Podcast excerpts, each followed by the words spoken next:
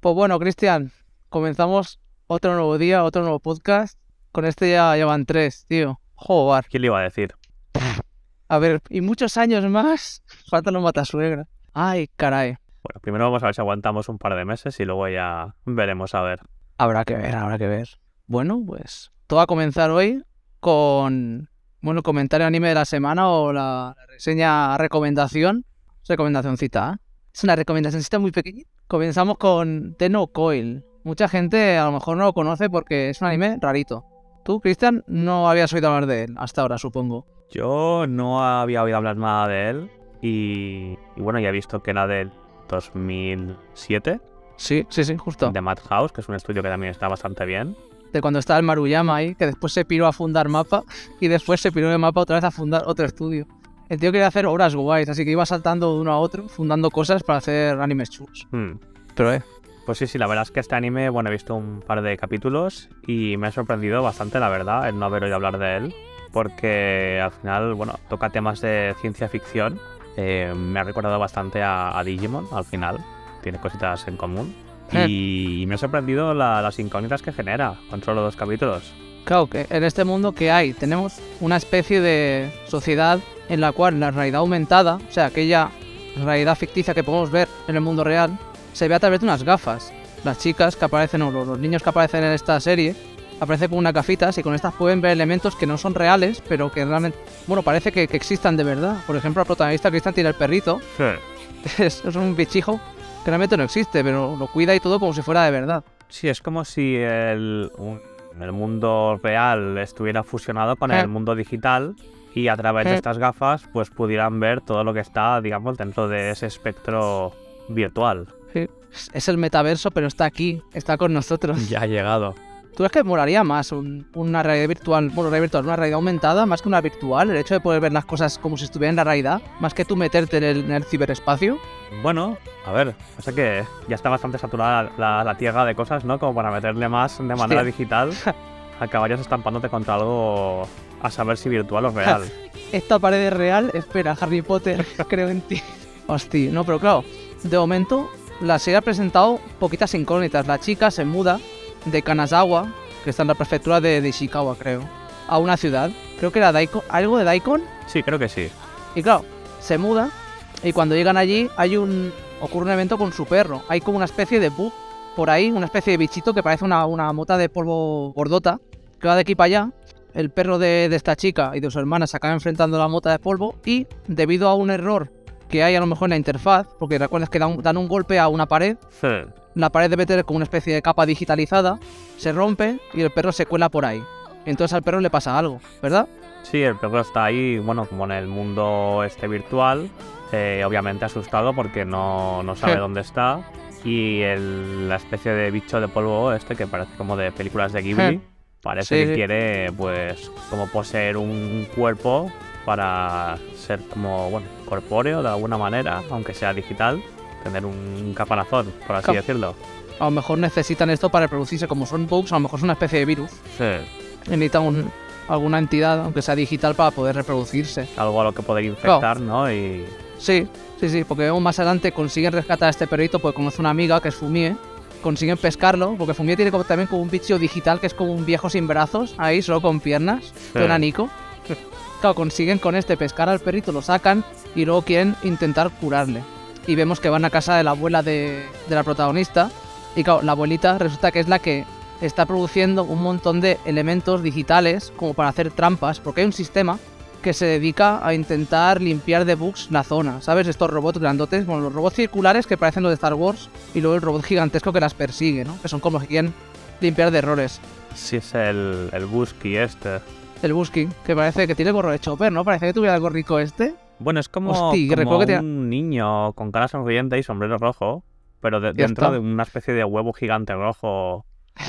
Muy extraño. Y claro, para despistarle utilizan como una especie de, de elementos que nos hace la, la abuela de esta chica, ¿no? Que, que crea- puedes crear como una pared, puedes hackear los sistemas de tráfico para cambiar las señales también. Sí, al final ¿Te podíamos, acuerdas? A poder cruzar a tiempo y sí, todo. podríamos decir como si crease firewalls o glitches, ¿no? Para alterar eh, Sí. la realidad y poder parar a los virus o troyanos que sean estos. Hmm. Pero claro, la serie nos deja en un punto en el cual la, la protagonista tiene un sueño como de un hermano suyo, que existía o no existía. Claro, no sabemos ahora mismo qué pasó por ahí. Pero nos deja ahí con la incógnita, con el perrico, que lo está intentando curar con una inyección o con una especie de, de antivirus que ha hecho la abuela, y la chica que ha tenido este sueño, que no sabemos a qué más irá. Sí, sobre el tema del hermano, hay una cosa que sale hacia la mitad del capítulo 2, que sale una chica que parece que tiene como unos también bichitos eh, a su Cierto. servicio y que van en busca del perro, ¿no? Como para, entiendo, purgarlo. Y disparan a, a la hermana pequeña de la protagonista. Es verdad, le dejan el brazo bugueado. Claro, y yo no sé si pueden, Es verdad. pueden eh, a las cosas del mundo humano eh, borrarlas y convertirlas en como si fueran del mundo digital. O a lo mejor es que todo el mundo por encima tiene como una especie de capa de algo. O todo, o También, todo es que se digital puede y no lo hackear. saben. Sí, porque también estaban buscando una cerradura, ¿no? ¿No era ese rollo? Que ella en el, en el diario que tenía también ve como una especie de cerradura. Se me está yendo la olla. Eso es pues. Tiene como un dibujito. eh, Porque la chica esta, estaba- un- la chica de los bichitos estaba buscando algo del palo, una cerradura. ¿No estaba buscando alguna especie de cosa así? La de los bichitos. ¿Ahora? Sí. Ahora me Eh, pillas. ¿Cuál? Ahora me, que- me quedé yo ¿Qué loco. chica? ¿Cuál? La chica en los bichitos estos, peluditos, Está buscando una cerradura. ¿no estaba buscando algo? Ostras, pues no. Decía específicamente que estaba buscando al perro, estaba buscando algo. Diría que buscaba al perro. Es un misterio muy misterioso esto. ¿eh? Eh, Me lío hasta yo ahora. Esto habrá de comprobarlo. Pero eh, la serie sigue, eh, son 26 caps o por ahí, no, no es corta, sí. tampoco muy larga, pero tiene una buena duración. Y fue una serie exclusiva de anime, o sea, se hizo específicamente para ser un anime. Ah, es que Ojo, sorprende. El, el estilo de dibujo se, se ve que es más, más antiguo, pero, pero entra bien. O sea, tiene un Aguanta muy bien el tipo, sí, o sea, un toque antiguo que está guay. ojalá más obras así. A lo mejor es por la nostalgia, ¿no? Que recuerda ciertas obras de, an- de- de- de años atrás que estaban muy bien hechas. Pero es verdad que había algunas en concreto que estaban pero muy bien logradas. Y Madhouse era un estudio con mucha reputación. Sí. Últimamente ha bajado un poco el fuelle, pero eh, nada mal. Habrá que continuarla, seguramente es que la continúe. Mm. Sí, además tiene Igual que, que- muchas cositas por ahí, ¿no? De, dentro del mundillo este, ¿no? Que como dices tú, la, la abuela esta que es la que crea artilugios, también tienen Sí. una especie de moneda, ¿no? Como para pagar por estos artilugios.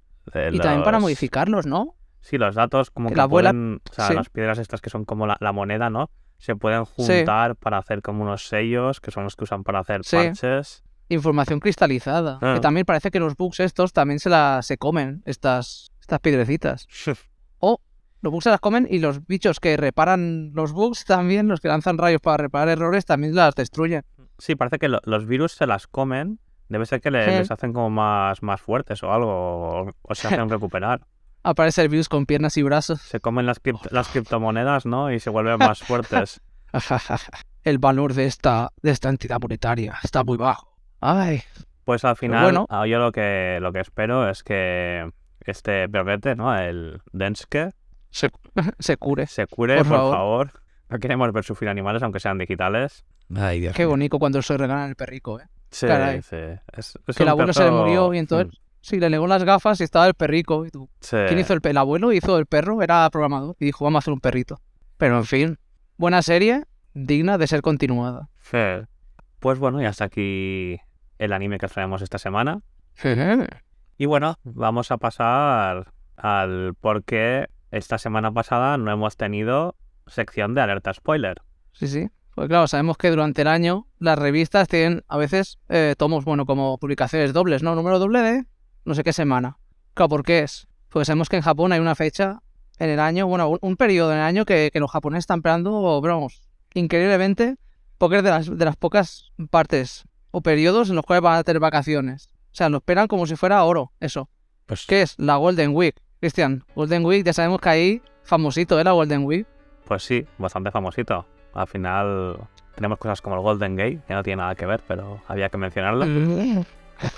Caray, tío. Pero claro, ¿por qué existe esta Golden Week? Eh, los japos tienen 15 festividades nacionales a lo largo de, todo el año.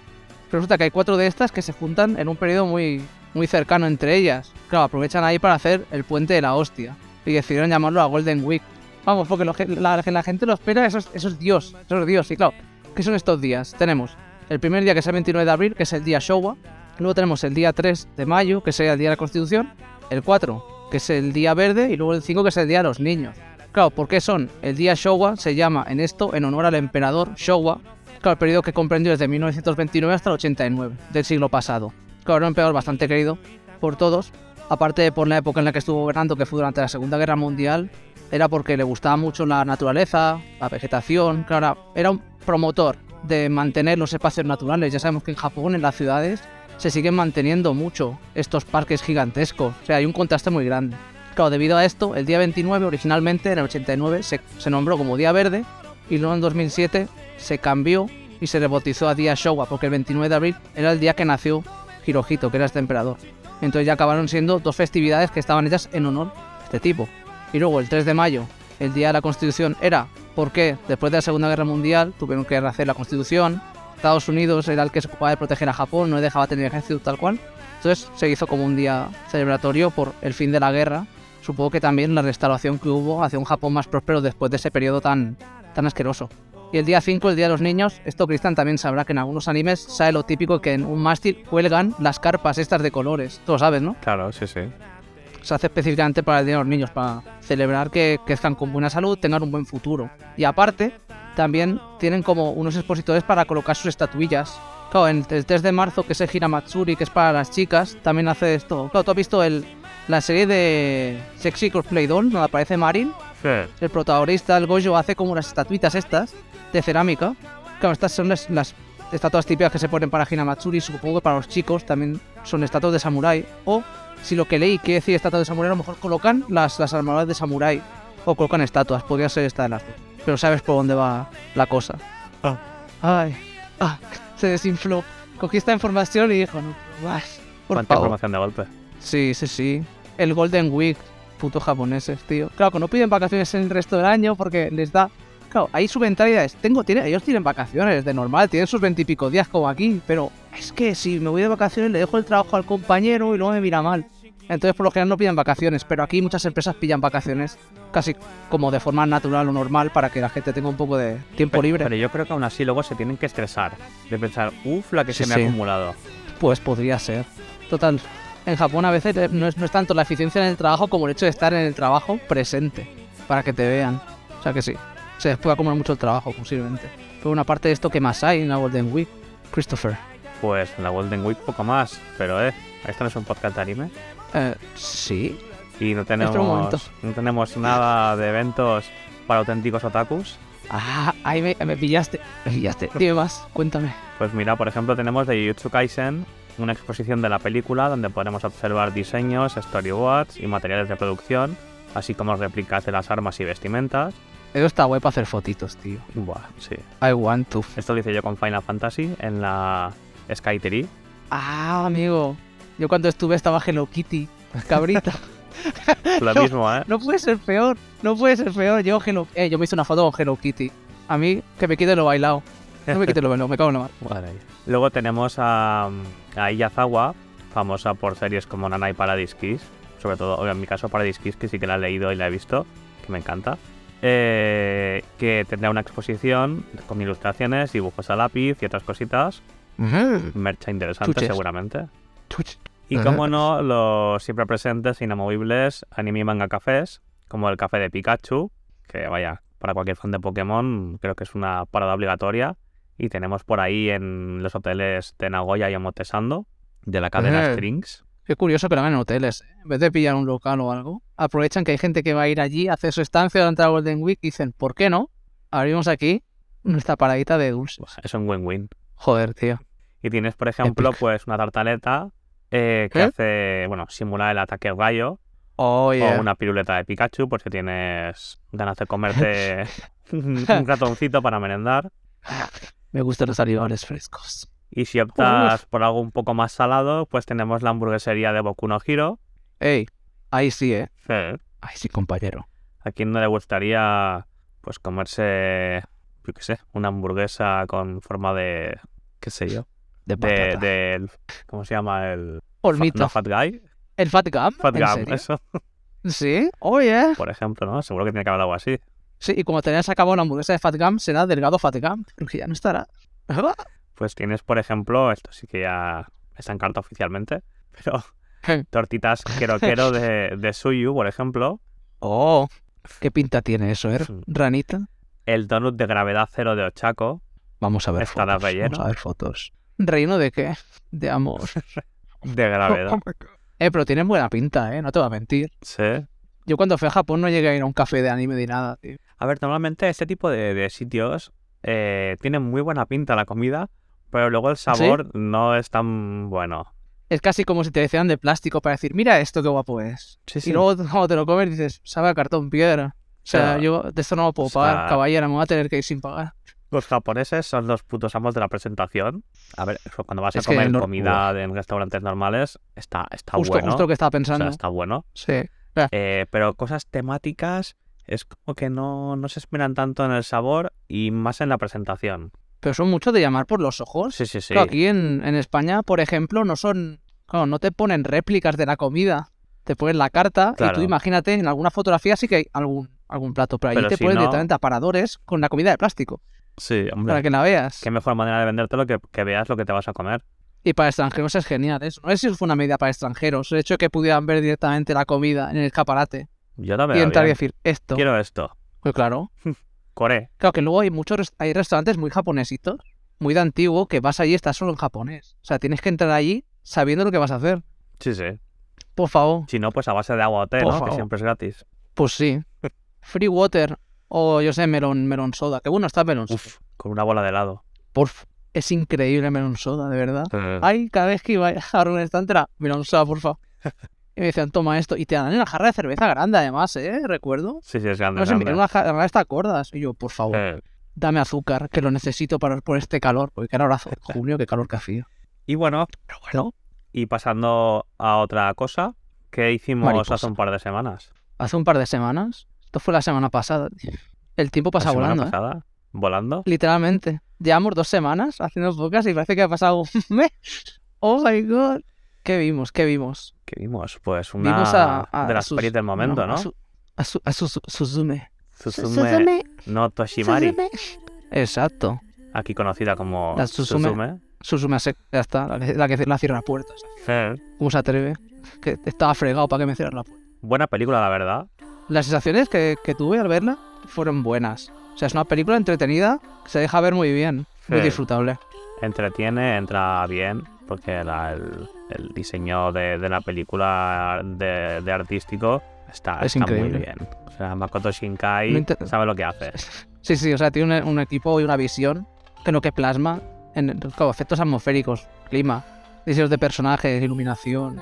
El sonido también lo hizo, vamos, un buen, un buen pifostio, la hostia. Eh. Claro, luego ya podríamos haber visto que la peli se sigue muy bien, es sencilla de ver. No, no nada complicado, no es, no es muy rebuscada ni nada. O sea, es como un B del punto A al punto B al punto C, Sí. más o menos. No. Ese es el, el río que tiene, de como un camino que tiene que seguir la protagonista Sí. hasta llegar al clímax. Pero claro, ¿a ti te hizo un poco larga? Esa es la pregunta.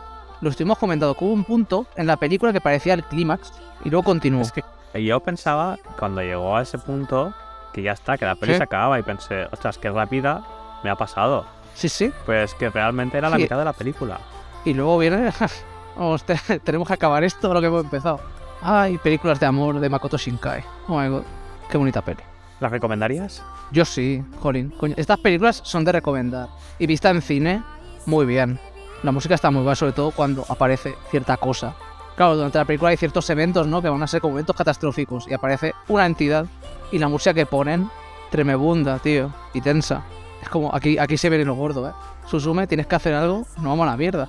Claro, explicamos un poquito, hacemos una pequeña sinopsis de, de cómo sería. Sí, a ver. eh, ¿La historia? Al final, bueno, pues eh, ya que no hemos tenido sección de alerta spoilers, pues alerta. Que vamos Alerta a, a destripar la película un poco. Se puede insertar aquí lo típico de, si quieres continuar con el podcast, por favor, ve al minuto 23. Pero bueno, la peli, claro, comienza con Suzume, que se la ve de pequeñita, porque hubo algún evento de estos horribles en su vida, está sola, y por lo que se ve al final, acabó teniendo que ser adoptada por su tía. Entonces está viviendo en Kyushu, que es la isla que está más al oeste de Japón, más al suroeste. Claro, un buen día se levanta, va a ir a la escuela, y se encuentra con un chico que está subiendo, que está caminando por la carretera, y el chaval le pregunta, tú, por aquí hay unas ruinas, ¿no? Y ella dice, sí, sí, ay, por, por aquí hay unas. sí, sí". Vámonos. Y, sa- san- thank you, thank you ya. Hasta luego, chaval. Pero claro, se queda ya con la copla de que, uff, la cara de este tío, dice, tu cara me suena. Y no de la televisión, precisamente. Sí. Claro, está en clase y dice, necesito no me aguanto las ganas de saber qué carajo está haciendo este tío aquí. Va a buscarle, claro, llegan las ruinas, que son como una especie de ciudad. Debe ser una parte de la ciudad que, que por algún terremoto o alguna cosa, o simplemente se, se quedó abandonada. O sea, no hay nadie. Sí. Y ahí justo en medio de una sala con cristaleras se encuentra una única puerta que queda en pie en medio de un charco de agua grandote. Hace la puerta Claro, de, esa puerta- Doraemon. La puerta de Dragon. Empieza. Hola, ven aquí, por favor. Y cuando la abre, ¿qué se encuentra? Se encuentra a Sully de Monstruo S.A. Exactamente. Susto. ¿Qué hay, Cristian? ¿Qué hay más allá de la puerta? Pues ve como un universo paralelo, por así decirlo, ¿no? Que le resulta Sí, la bastante noche. familiar. Hmm. Dice, ah, tío. Pero no acaba de Aquí es donde saber. golpeaba yo con las gallinas. No acaba de saber el qué, pero le, le causa buenas vibes. Hmm. Y dice, quiero entrar. Y cuando cruza la puerta, hop, ¿dónde acaba? En el mismo sitio. Y cuando da la vuelta y cruza la puerta otra vez, ¿dónde ¿Qué? acaba? ¿Cojones? En el mismo, en el mismo sitio. Y lo hace dos tres veces. Dice, entro y salgo, entro y salgo. No puedo ir hasta allí, tío. Pero lo que da comienzo a la película, ¿qué es? ¿Qué hay detrás de la puerta? En el agua. Hay un una, una especie de figurita, una estatua. Sí. Y ella quita la estatua. Y ¿Para qué quitas la estatua? ¿Para qué tocas? Es ¿Para que. ¿Por qué tocas? ¿Para qué? Es que es como un... Qué bonita esta estatua. Voy a pintarla en mi habitación. En otro ambiente, con otra iluminación. Y claro, la estatua se transforma y se pira. Dice, eh, me has sacado, chavala, muchas gracias. Ok, jaja, saludos. Y se va. Y claro, esto es lo que da pie a todo el embolado. Sí. Explicado más a partir de aquí, dejamos el misterio. Bueno, básicamente eh, explicaremos que al sacar esta piedra, eh, abre. quita el sello, por así decirlo, ¿no? De Ujú. lo que sería el otro mundo. There is something. Sí. Y básicamente ya sabemos que dos mundos coexistir a la vez, pues está jodido. Lo típico es, joder, la parda. Sí. Y no me di cuenta. Entonces, pues ya os podéis imaginar que habrán muchas aventuras hasta que se Sí. consiga o no solucionar el embolado que ha creado aquí nuestra protagonista. Maldita seas. Susume, por favor. Sin ti la película no hubiera dado lugar. Te queremos. Y bueno, la Queremos, peli, Susume. la peli tiene muchos momentos de, de acción, de drama. Sí, sí. De risas De- también. de o sea, aparece algún risas, personaje, maldita sea. Estoy pensando en un par en especial que, hoy yo, Sí, sí. los chavalingo, chavalingo y chavaliña. Nunca sabes dónde vas a acabar o con quién vas a viajar. Mm. oh my god. Cuidado, cuidado con subiros a coches de desconocidos, ¿eh? Lo digo por Eh, experiencia. ah, ¿qué sabes? Esto es una historia para contar otro día. Hostia, una alerta spoiler, pero de historias del pasado en Japón. Cuidado en Japón donde os metéis. No hagáis caso a todo el mundo, no son todos tan buenos. No. Pero, eh, está recomendada, está chula. Es una peli muy bonita. Sí. O sea que no puede fallar. O sea que al final hay muchas películas que te entran por los ojos ¿eh? y dejas un poco apartado el tema del guion muchas veces y te bañas en la experiencia audiovisual. Y es como que tu cerebro puede apagarse. A no ser que haya cosas muy gordas que te chirrían. Tú sigues con el flow. Porque en la peli hay alguna casualidad. Hay una casualidad en concreto que dije, ah, esto es mucha casualidad. Algo de un viaje en coche. Sí. Digo, bueno, bueno, casualidades. Aquí en directo Makoto Shinkai, also known as Harry Potter japonés. ¿Has visto la foto de Makoto Se Shinkai? parece, ¿eh? Es que es muy, bu- es muy bueno. Makoto Shinkai es que además tiene las gafas circulares, tiene las gafas redonditas como Harry Potter, es muy gracioso. Si hicieran la, Es la muy versión guay. esta de Valenciaga de Harry Potter. Watashi wa Harry Potter. Harry Potter. Oh my god, he's real, Harry Potter. Pero bueno, que en relación con la, con la peli encontramos una entrevista que se hizo a Makoto Shinkai, Crunchyroll, hace poquito, hace unos cuantos días, una semanita. Claro, en la cual Shinkai explica un poco el por qué decidió desarrollar estas películas, lo que esperaba a nivel personal o a nivel técnico de esta película. Claro, comienzo yo con la primera explicación que dio. Claro, sabemos que esta es la cuarta película que más ha recordado la historia de anime ¿eh? en el Ojo al dato. Tenemos a Kimetsu no Yaiba, que se llevó, vamos, todo. Al viaje de Chihiro, a Your Name y Suzume se ha quedado en la cuarta posición como película más taquillera de anime. Nada mal. Y después de 20 años en el Festival de Berlín, la, primera película de anime que participó en el festival fue El viaje de Chihiro hace 20 años y ganó. Ahí. Suzume ha participado después de 20 años, la segunda película de anime que, que aparece en el festival. No ha llegado a ganar, por lo que he leído, pero eh, que la hayan tenido en cuenta como película de mucha calidad para aparecer en el festival, ojo al dato. Claro, aparte de esto, si es una pregunta es, claro, ¿qué quería el Makoto Shinkai con esta película? Claro, ¿cuál era su visión? Y él explicó que más que intentar hacer una animación muy diferente o variar su estilo de animación muchísimo, en contraste con las películas anteriores, él quería ser un poco más continuista, intentar hacer la perfección. Ya sabemos que Your Name y Weathering with You como películas, visualmente y todo, y como pelis son muy buenas, están muy bien. En esta quiso ir un paso más allá e intentar pulir lo máximo posible. Personalmente, si la comparamos con las películas anteriores, ¿tú has visto Your Name, Cristian? Sí, Your Name sí. Vale, Weathering with You no la he llegado a ver. No, todavía no. Yo tampoco, soy un falso. Pero claro, si las comparamos, las puedes ver así a bote pronto y dices, son buenas películas las dos. Visualmente, no piensas que haya un contraste tan grande entre una y otra. O sea, a lo mejor sí que esta película no ha llegado a perfeccionar, pero en líneas generales sigue siendo un estilo muy similar en cuanto al coloreado, diseño de personajes y todo en general. Sí. ¿Tú qué piensas? Pienso en, me, me quiero morir. Pero bueno, esa es su idea, perfeccionar. ¿Y lo ha hecho bien? Sí. En la música, por ejemplo, yo que soy muy de música, me ha gustado bastante cómo lo ha utilizado. Hmm. Pero ve, Aquí comenta ¿A qué que le sigue esto? Sí, tras el terremoto de Tohoku en 2011, no veía en el anime un medio con el cual poder ayudar a las víctimas. Pero Eh. con el tiempo llegó a la conclusión de que formas de entender y comprender estos desastres naturales que solo pueden lograrse mediante esta forma de entretenimiento. Claro.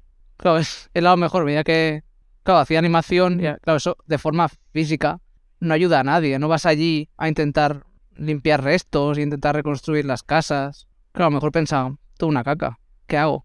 Pues eh, Y al final a lo mejor tuvo la chispa. a raíz de esto nació la idea de hacer la serie de películas Sí. que comenzó con Your Name, pasando por Weathering Vale. with You y ahora Suzume. Riconudo. Suzume. Gatico. Odiamos al gato. ¿O no? Vale, claro. ¿Cómo? ¿Cómo? Me gustan los perros. Basta. No quiero hablar del tema, ¿eh? No quiero hablar del tema más, que me haces llorar. Vale, claro, después de lo que hemos dicho. Desastres naturales es algo muy común en Japón, ya sabemos porque tiene fallas tectónicas. De hecho, es una isla. Vamos, sí o sí, tiene que haber terremotos, o tsunamis, o olas muy grandes. Claro, él quiere hacer pelis contemporáneas. Claro, que hay más contemporáneo en Japón que unos buenos terremotos. Claro, es una zona sísmica muy importante, así que es un tema recurrente. Y últimamente, por lo que dice, se estaban dando más. Claro, sabemos que a lo mejor cambio climático, este tema hace que las cosas se agiten mucho, pero no es un tema que él refleja mucho en sus películas. Claro, en Your Name en, salía el meteorito este, que hacía alguna cosa, hacía alguna paranoia al meteorito. En Weathering With You me he visto el tráiler, al menos para estar un poquito informado. Oye tú, claro, va de tormentones, de la hostia. Y claro, aquí en Susume se ve de todo.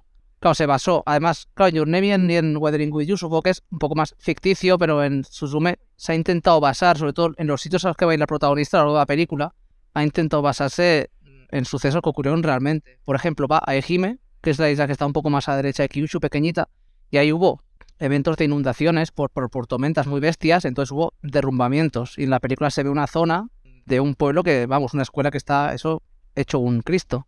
Y luego también estaba en la zona de Kobe, también en el año 95 hubo un terremoto muy bestia, ella también pasa por ahí. O sea, ella va yendo de zona conflictiva, donde ha habido algún suceso catastrófico, a otras zonas. En Tokio también hubo un gran terremoto. O sea, va siguiendo este palo. Sí. También comenta que durante la producción de la película, en el 2020, se preguntó si en algún momento las cosas podrían volver a la normalidad, para ser Sí. como Suzume y ser capaz de realizar un viaje igual, aunque debido a su trabajo lo tiene algo complicado. Ah, Eh, yo también quiero hacer un viaje así, la verdad. en coche, oh my god. En la entrevista también toca el tema de- del uso de la música y la importancia de la misma Sí. durante el largometraje. Al final, si quieres que te llegue una cocoro, pues Qué mejor forma que que te haga una música bien dramática. eh, Lagrimones. que, eh, Shinkai cree en la importancia de, de tener una buena banda sonora. Mmm, hi. Mm, Por lo cual, junto a los Radwimps y el compositor Jinouchi Kazuma, se encargó de que todo fuese pulido al milímetro para dar una experiencia sin precedentes en una sala de cine, que es como se tiene que disfrutar una buena película. Claro. Unos buenos bajos, ¿eh? Que sé cómo se disfruta, ¿eh? Cuando tiembla toda la sala. Te tiembla hasta, hasta la gente. Se te levantan los pelos ahí. Y todos, oh no, por favor, va a morir.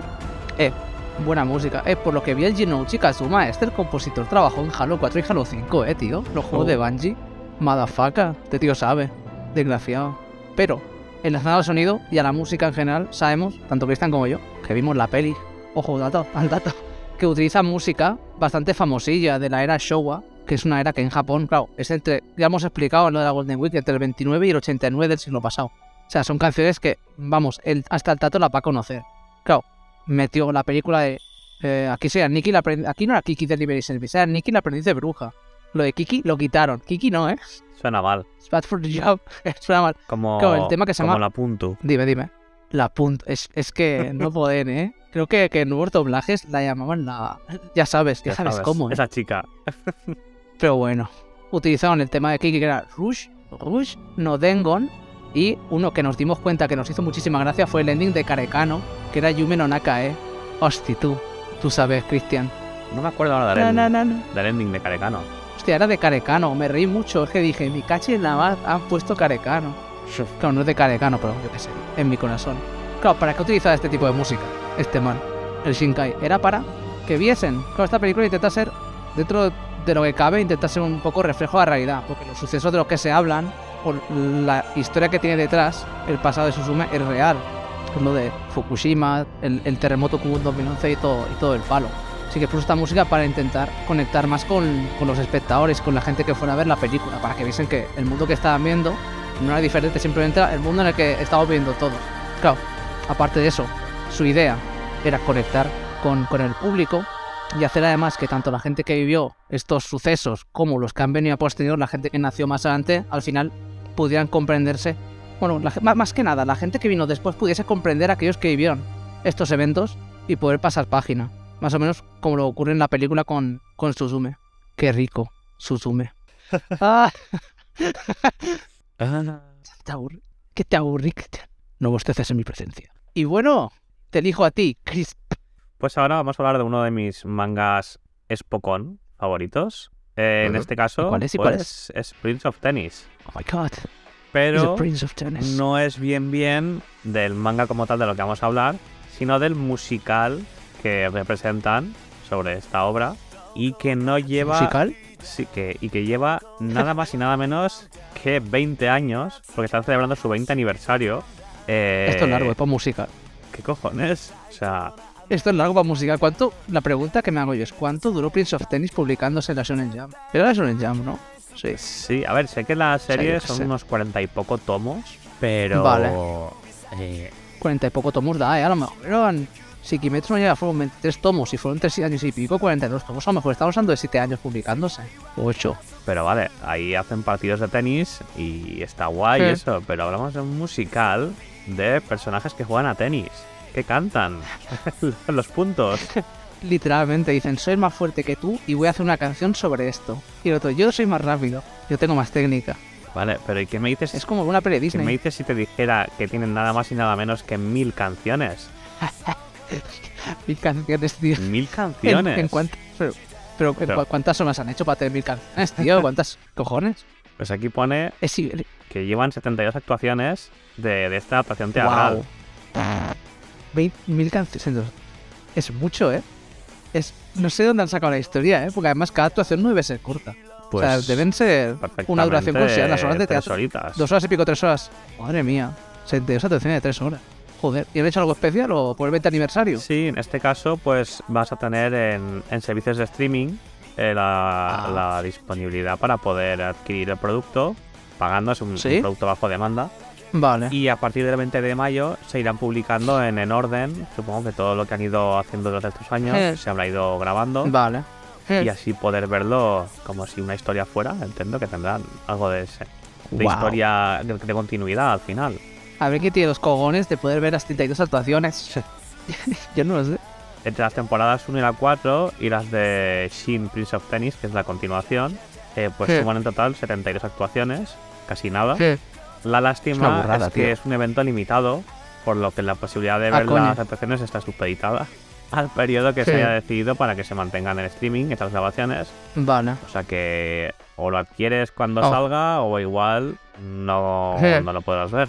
Se acabó. La pena es que esto, so- esto está en Japón, macho. ¿Tú ves que con un VPN puedes hacerte, puedes suscribirte a alguna de estas páginas? Porque hay muchas que están limitadas por territorio. Imagino que, que sí que podrás. eh, claro, no sé en qué plataforma lo van a streamear. eh, Sí.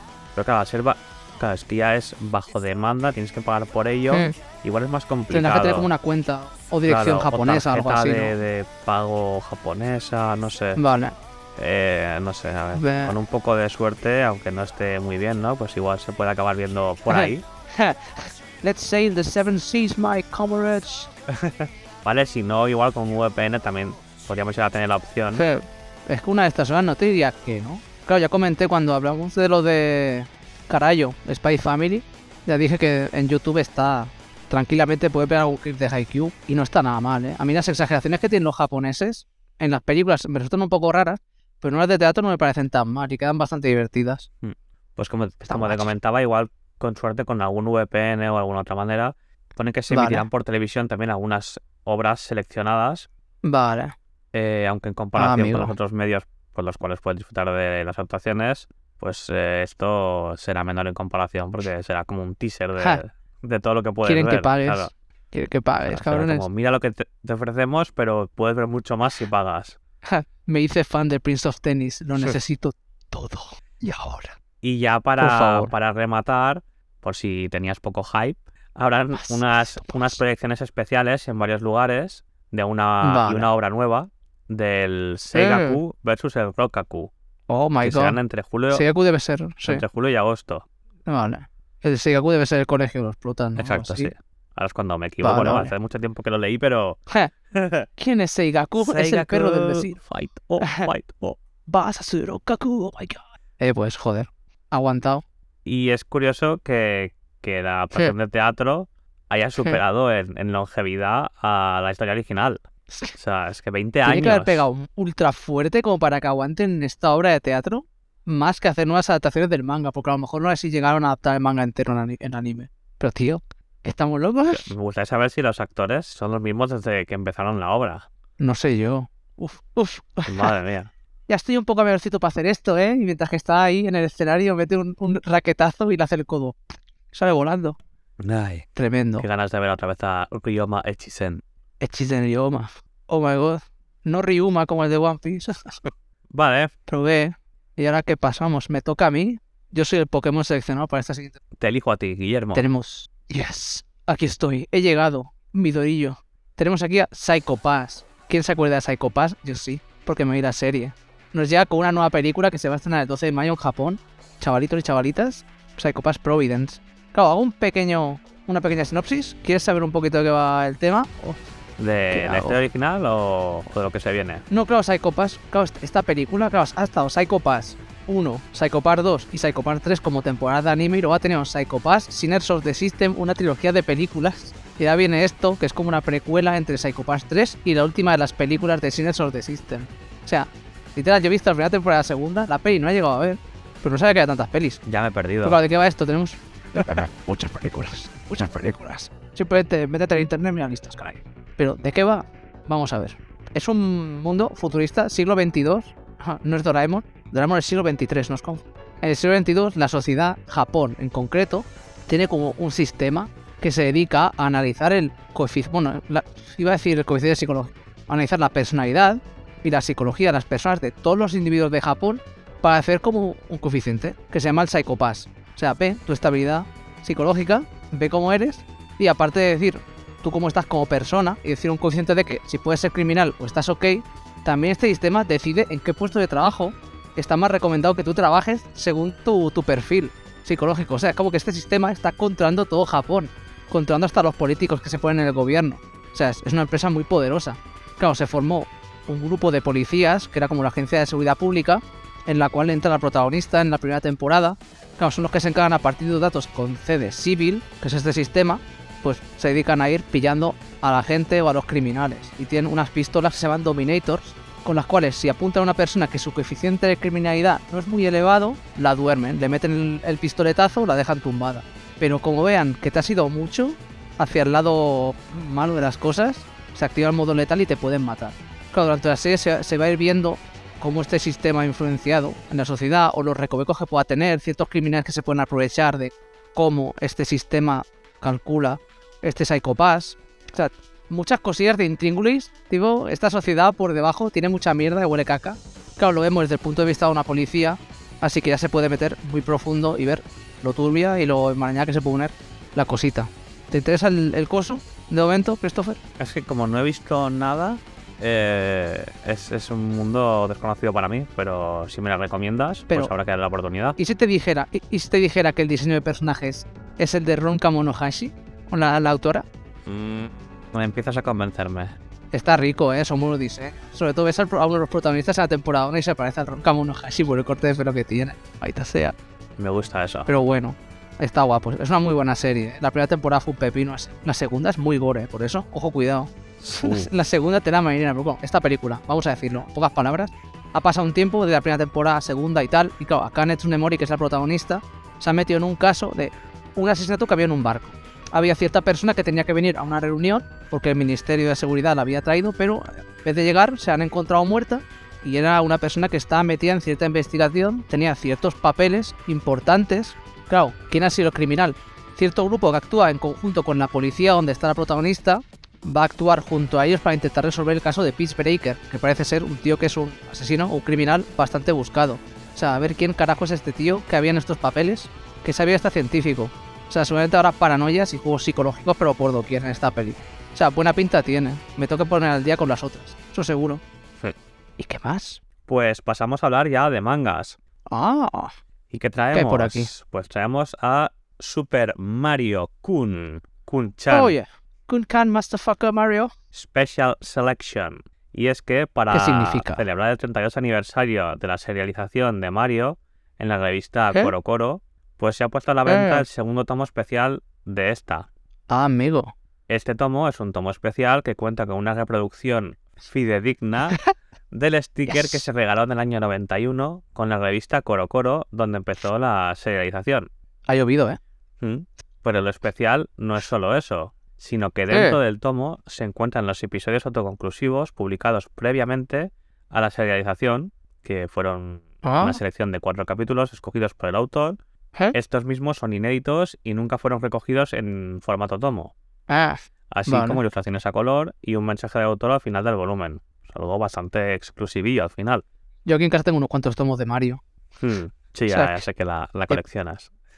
He pecado, padre. Aquí en España se está publicando por Planeta Comic, teniendo ya 26 tomos, donde se está Ah. adaptando pues, el videojuego de Paper Mario.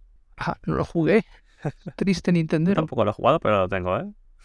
Son buenos juegos, ¿eh? Y espero que hagan remake del segundo Paper Mario, porque es, lo que, es el juego que más ponen como una cúspide de la saga y va a estar caro de comprar. Y bueno, eh, aquí imagino que lo, lo que debe ser un sufrimiento debe ser Sí. traducirla, porque hacen bastantes juegos de palabra, ¿no? Tú que la estás leyendo. La lees aquí y dices, hostia, aquí hay muchos chistes que a lo mejor se han tenido que sacar por la patilla. Claro, imagínate, esto es como Gintama, que también salió aquí y al final la cancelaron en 16 tomos o algo así, porque era muy complicada. Claro, tú cómo traduces juegos de palabras y chascarrillos japoneses al español, que son intraducibles. Es que habrán Tienes que tener una cabeza para intentar adaptarlos con algún chiste de aquí. frases No hechas puedes. que, que, claro, allí tienen su gracia, pero aquí dices, si pongo eso, no, te va a tener, no va a tener ningún tipo de sentido. Por eso hizo más gracia la versión animada de Gintama que era el manga. Porque al menos el anime te puede reír por cómo hace las interpretaciones y meten gritos o lo que sea. Pero el manga, uff. A no ser que te entre por, por el texto y digas, vale, me hace gracia lo que me has explicado. Jaja. Joder, es que si no, aquí No, que tengas que hacer. Ah, mira, Caranchoa. No. Literalmente, culo gordo. No, me parto, tío, me parto. Pero En fin. pasamos de pasamos de un manga chungo a otro peor, tío. Este lo encontré hace, hace poquito, pero pues me hizo mucha gracia la portada. O sea, si ves la portada parece un menda, ahí que parece un gato amarillo raro. Bueno, ¿cómo se llama este? Este manga. O sea, Manco. Quien sepa japonés sabrá que Manco, si digo Manco, es algo malo. Cuidado, ¿eh? O sea, man, o sea, manco, chishin. Hice la traducción yo mismo, porque chishin quiere decir conocimiento nuevo, y manco puse como que eran historias antiguas, digamos como conocimiento nuevo de historias antiguas. El manga que ha hecho esto, ¿no es esto es un apodo que se ha puesto? Pues cuando lees el manga, el- el- al principio del capítulo aparece un mangaka falso, que se llama Man Gataro. El man separado y el Gataro junto. Supongo que es el que te explica las cosas. Y claro, pilla mm, seis historias antiguas, Aquí vamos a decir tres que son El pelirrojo de Jules Renard, La nariz de Nikolai Gogol y luego un cuento de Navidad de Charles Dickens, por ejemplo. Y entonces hace como su reinterpretación. Yo al principio pensé, antes de leer el primer capítulo, dije, ah, va a hacer como una reinterpretación así, con un dibujo curioso, pero va a estar ok. Pero no, que va. O sea, fumada de la hostia. O sea, nada que ver. O sea, hasta el propio autor cuando acaba el- cada capítulo dice, ¿qué coño ha pasado aquí? ¿Qué mierda es esta, tío? Esto es terrible. Claro, tú piensas una historia que puede ser un poco normal, pero él empieza a meter paridas varias. En la primera aparece un chaval que quiere hacerse rico, se sube a un barco, pero es un barco que pilla cangrejos. Claro, aparece el tío ahí, cangrejos, cangrejos el jefe, cangrejos todo el mundo, el puto amo, el puto amo. Todos repitiéndolo, sufriendo porque no gritan lo suficientemente fuerte, el tío pegándoles. Y al final, ¿quién se enerva, tío? ¿Quién se anima? No son los putos niños, son los cangrejos. Los cangrejos se rebelan, se transforman con un ser cangrejín gigantesco y matan al capataz. Se lía parda y todo el mundo acaba muriendo. ¿Qué hemos sacado de eso? ¿Qué nos quería decir? Un spoiler. El proletariado. el proletariado. Es el primer capítulo. El proletariado. El proletariado. Se ha revelado. Los cangrejos eran la clase obrera, se han rebelado contra los de arriba y los han matado a todos. Porque eran es lo que me canis. quieren entender. ah, es verdad. ¡Ah, chistaco! Eran canis. Eh, pero eh, lo guay de esto, eh, han sido seis capítulos solo, eh. O sea, ha acabado ya. El tío vino, soltó su mierda y se fue sin, sin hacer ruido. Capítulo, bueno, tomo autoinclusivo y a todo color. Si algún día llega aquí a España, yo me lo cogería porque el arte está bien hecho. Es muy raro, es bizarro, es muy extraño. Pero vale la pena al menos ver una vez. Pues pocas veces ves mangas tan jodidos como este. Yo creo que llegará. ¿Sí? Y podría hasta mojarme a la posible editorial. Manga Taro. Eh, ¿Qué podría. ¿Qué podría editar esto? ¿SC tal vez? Porque pilla obras así. Yo creo que sí, ¿eh? Yo creo que sí. Ah, cla- ah, vale, ya sé por qué lo dices. Porque tiene a nuestro amigo Shintaro Kago, ¿no? Shintaro Kago, Junjito. O sea. Pues verdad, verdad. Sí. Da todo el perfil para ser el que la coja. Saldrá caro, todo a color, un tomo así. Son seis capítulos, no sé cuánto saldría, pero a lo mejor te saldrá 20 pavos. Sí. Ah, sí, 15, 20. A ver, siendo que está en color, no sé cuántas páginas serán en total toda la obra. Y pero bueno, digo, eh, aunque no sepas japonés, en, en la página web pones, claro, tenías que buscarlo en, jap- en japonés, pero si puedes, a lo mejor si buscas Mankochishin Jump Plus, a lo mejor puedes ver el capítulo porque está gratis en la página oficial de la Jump. Eh. O sea, para echarle un vistazo no tiene desperdicio. O sea, unos caretos, literalmente, cómo se curran las caras de este tío, de sufrimiento. Pero, eh, aquí queda esto. Más gracioso, eh. Pues con esto pasamos a videojuegos Oh, yeah. y vamos a hablar de uno de mis favoritos, que es Final Fantasy X. Imperecedero. Y es que vienen con nuevos productos en los que te puedes dejar tus giles, My kill, my kill. your guiles, kills. My... It's funny. Y es que tras la presencia de la obra de Kabuki que hicieron, que debe estar curiosa de verla, de Final ¿verdad? Fantasy. Mm. Empiezan. "Hi, um, Yo. hello". Ahí aparece el Tidus. ¡Lol! Balonazo. Cinco minutos de risas y el público llorando, tío. Entiendo perfectamente tu risa, tu sufrimiento, Tidus. Pues llegan productos que se encuentran ya para reservar en la tienda de Square Enix, con previsión de ponerse a la venta el 15 de julio de este año, Oh, yeah. Voy a ver las fotitos. siendo, Oh, yeah.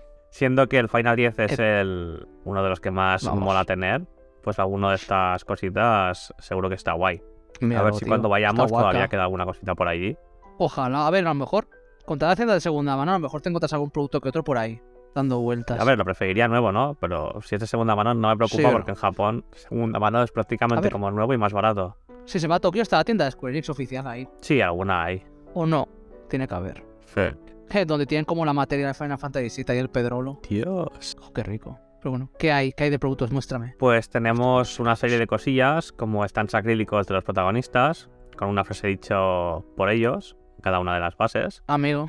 Oh, Eh, me pins, pins de latón circulares, con retratos del elenco principal. Vamos a ver. Un llaverito con la Ah, escena de la pins. intro, donde están todas las armas clavadas en el suelo de Zanarkand, que quizá esto sería lo que yo me pillase. Está muy guapo, ¿eh? ¿Lo has visto? El colgante. ¡Uy! Está guay. La escena es guapa, es la intro del Final 10, cuando están todos ahí sentados. Estoy diciendo esto una mierda, te. Cartitas semitransparentes con imágenes promocionales de las originales, con el CGI. Mm. Sí, parecen los cartelitos como el Tidus este que está como mirando hacia un lado, que se ve el mar. Está con la espada. Está guapo, tío. También tenemos eh, stickers de los logos del, del Final Fantasy 1 al 16 Yes. y platillos de ¿Esto de cristal. stickers para nevera? ¿Mm? Esto de stickers para la nevera me los pongo todos en retaíla. La tengo muy llena yo de la nevera.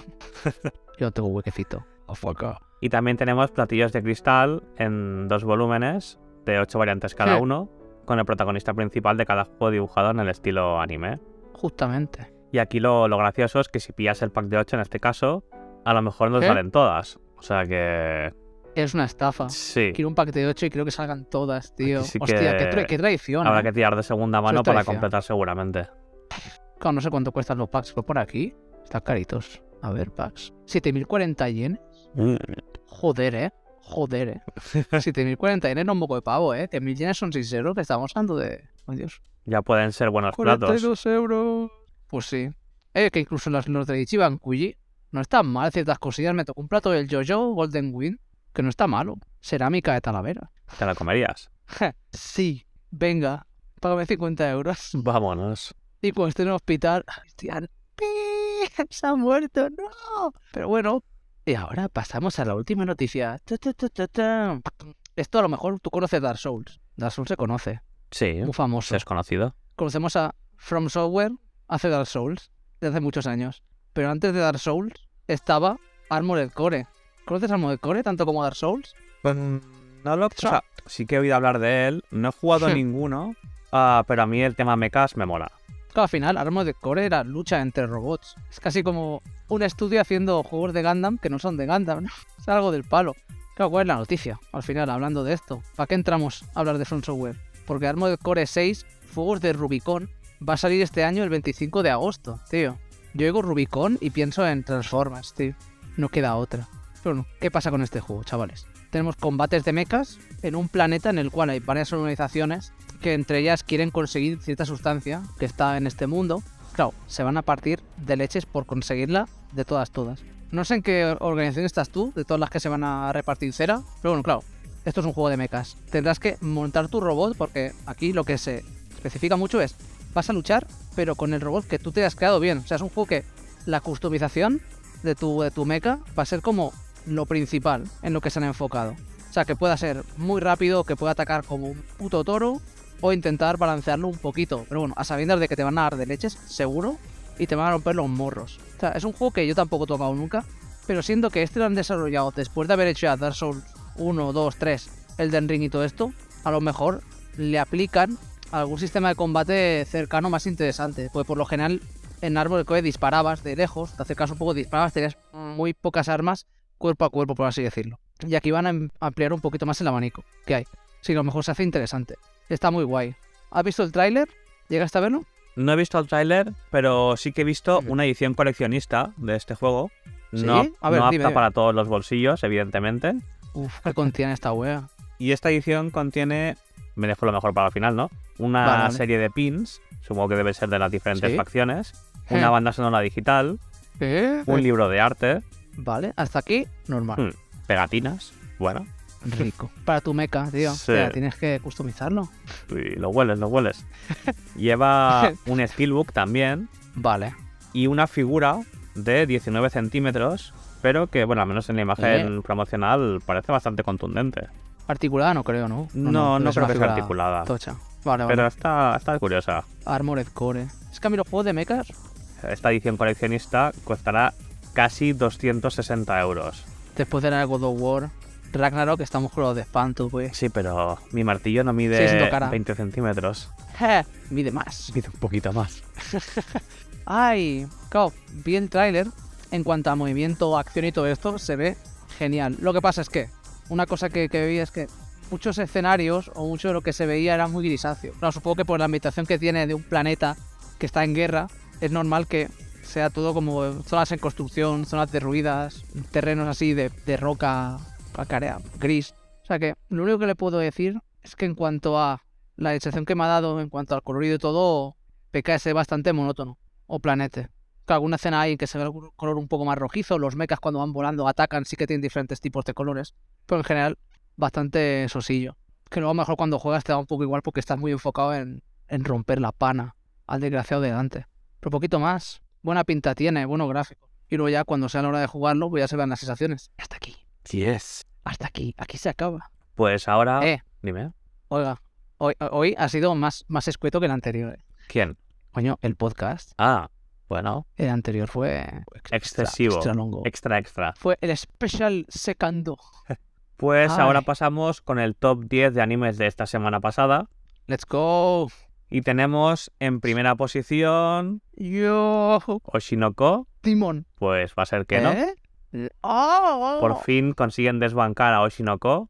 ¿Y quién lo habrá hecho? Pues nada más y nada menos que Kimetsu no Yaiba, Fett. que ha subido de la tercera posición a la primera.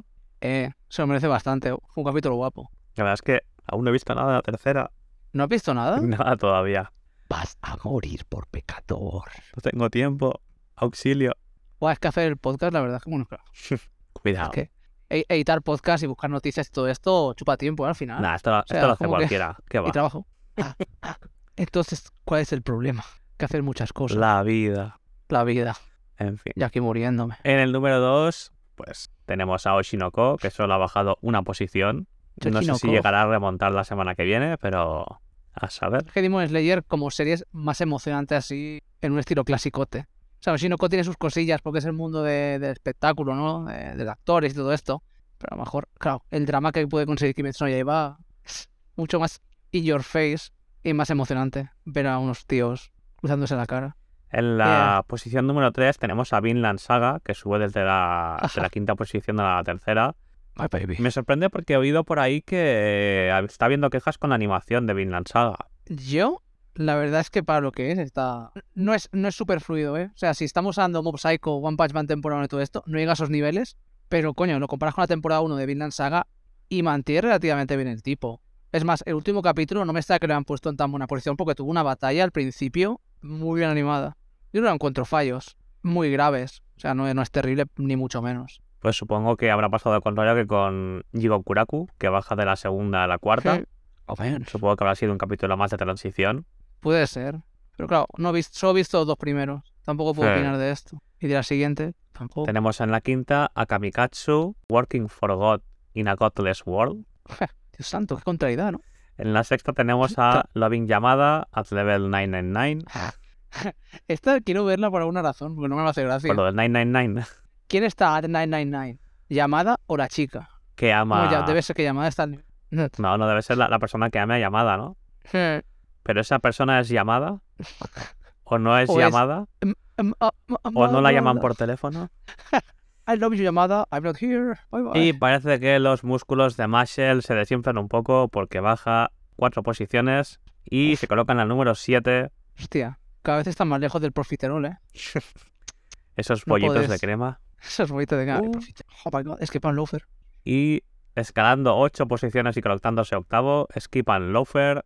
No sé cuál es, Ajá, de este, pero de este el primer capítulo es un. Parece un shoujo normalito de una chavala que viene del campo, que quiere ser la más genia de todas, la que más se esfuerza, quiere tener una vida perfecta, y ya el primer día llega tarde por una chorrada, que sé que se equivoca de tren y se encuentra al- a un compañero de clase que es como un poco más relajado que ella, y bueno, se empieza a formar la amistad a partir de ahí. Es, es tranquilito, ¿eh? es un show de estos que lo ves, simplemente te hacen sentir bien, porque la gente que aparece son todo buena gente.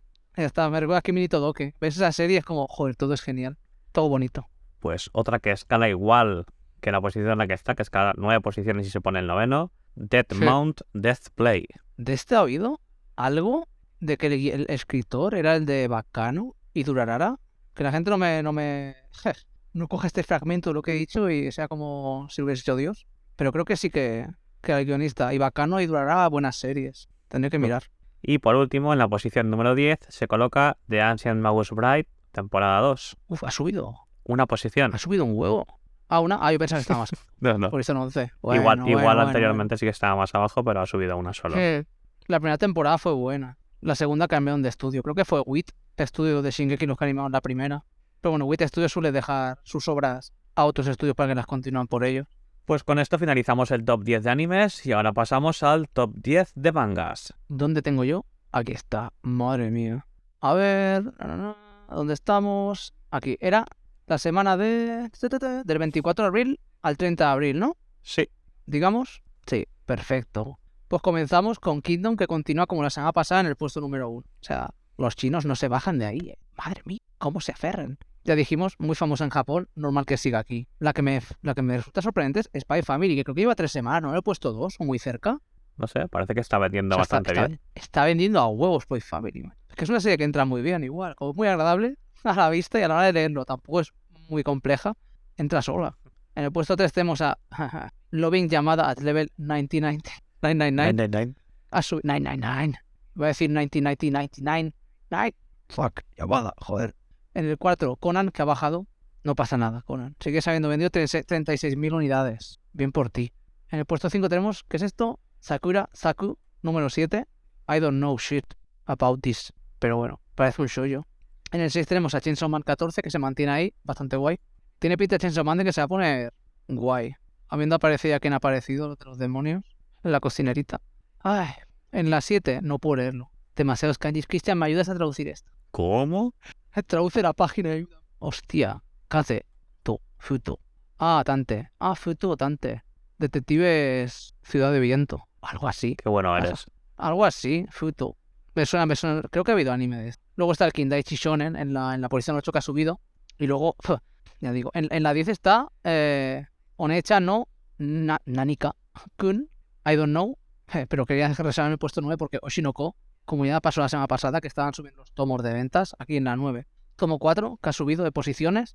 Luego, entre las posiciones 11 y 20, tenemos el tomo 10, el 5, el 7, el 11, el 6, el 8, el 9 y el 3.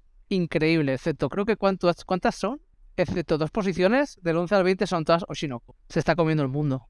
Madre mía, Oshinoko. Es como, es, no creo que sea a nivel de Kimetsu. Porque siempre me acordaré que Kimetsu, lo que llegó a vender toda la serie, después de que se emitiera la primera temporada, fue una barbaridad. Como la gente podía comprar la serie entera, se vendió a espuertas. Burrada. Claro, puesto 12 hay una que es Arfo, Arfo Tokono Isekai Tsuhan Seikatsu. Tsuhan. Algo de comercio. Algo de comercio. Algo de comercio. Tiene que ser. Algo. Y luego está mm, Gatchbell en el puesto 18. Ha bajado. Pero bueno, vi un poquito un capítulo de Gatchbell de esta segunda temporada. y Era bastante hard. No sé por qué apareció un tío que empezaba a pegar a una niña, pero una paliza. O sea, muy bestia. No sé si es Seinen ahora o sigue siendo. Por favor. No sé. A, a mí me hace, ¿Qué sacamos de me hace conclusión? gracia. La conclusión es que yo te digo top 10 de mangas y tú haces el top 20. Yo es que tenía que hacer Oshinoko. No puedo. No, no puedo. Oshinoko. Es que me hace mucha gracia, tío. Que siempre pasa. Cuando una serie muy top, engloba a todas las demás, vamos, se las come. Las devora. Y las ve, tío. ¿Eh? Aquí se acaba. Se acaba la lucha semanal. Se acaba el top. Nos veremos, nos veremos la semana que viene. Eh, no tan rápido, Esa es la amigo. pregunta. ¿Queda algo? Por supuesto. Estoy hiperventilando. ¿Qué mangas te puedes comprar la semana que viene? Es verdad. Y esta vez Muéstrame. voy a ser muy rápido. Porque ¿No hay mucho esta, esta vez? tenemos cuatro cositas contadas, todas de la misma ver, ver, editorial y todas ellas bastante interesantes. Y te las voy a cantar todas. Exacto.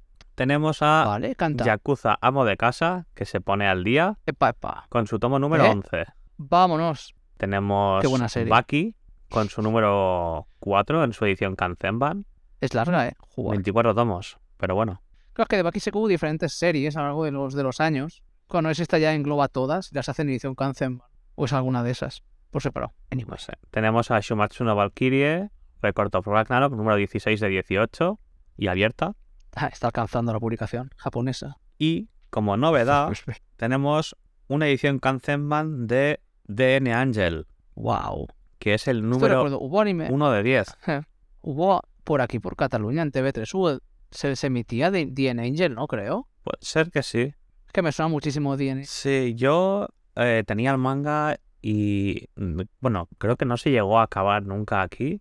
Y por eso esta Mierda. reedición en Kanzenban para poder acabarla, precisamente. Vale. Lo cual es una putada para quien la tuviera a medias. Pero bueno, Esto como, como pasó con, con Shaman King también, ¿no? Sí. Que acabó en 32 tomos y al final metió en 3 tomos más, algo así de... Es que literalmente Shaman King acabó muy cortado el manga original, ¿eh? Lo lees y dices, wow, ¿cómo pudieron hacer esto? Porque ni terminó. Es como, eh, ah, lo dejamos aquí. Bye, bye. pues sí, el anime eh, creo que no lo llega a ver entero. Pero no sé, a mí me llamaba la atención. Je, Por alguna razón pensaba que Masakazu Katsura, The Angel. No sé qué, qué había con el estilo de dibujo que vi. Que a lo mejor se me... Creo que Tuvo se te cruza con DNA. DNA 2. Vale, vale, vale. Eso sí que era el Katsura, ¿no? El DNA Sí. 2. Va- vale, vale. Era, es que había, era eso. Es que tenía algo en la cabeza y digo, me suena de algo esto. Ya puedo continuar con mi vida. Por fin tocar el piano de nuevo. Pues ahora sí que sí. Nos despedimos ya hasta la semana que viene. Vámonos. Así que doncs, esperemos que la semana que viene nos podamos ver en alerta spoiler. a ver, esta vez sí. Esperemos, a no ser que los, cap- los capítulos se publiquen. Claro, a saber si para la semana que viene estará. Debería. Ya. Estos japoneses no pueden descansar tanto. Tienes que llamar a la editorial. Hostia, tío, ¿eh? O sea, tengo unas ganas, por favor. Por favor, Horikoshi, publica ya una puta vez, por Dios favor. mío, dámelo todo. All for me. Oh, me da igual. Hola. Y te lanza, no sé, una cubeta de Coca-Cola. El poder de Obelix en la palma de tu mano. Pues nada. Chao, chao. Chao.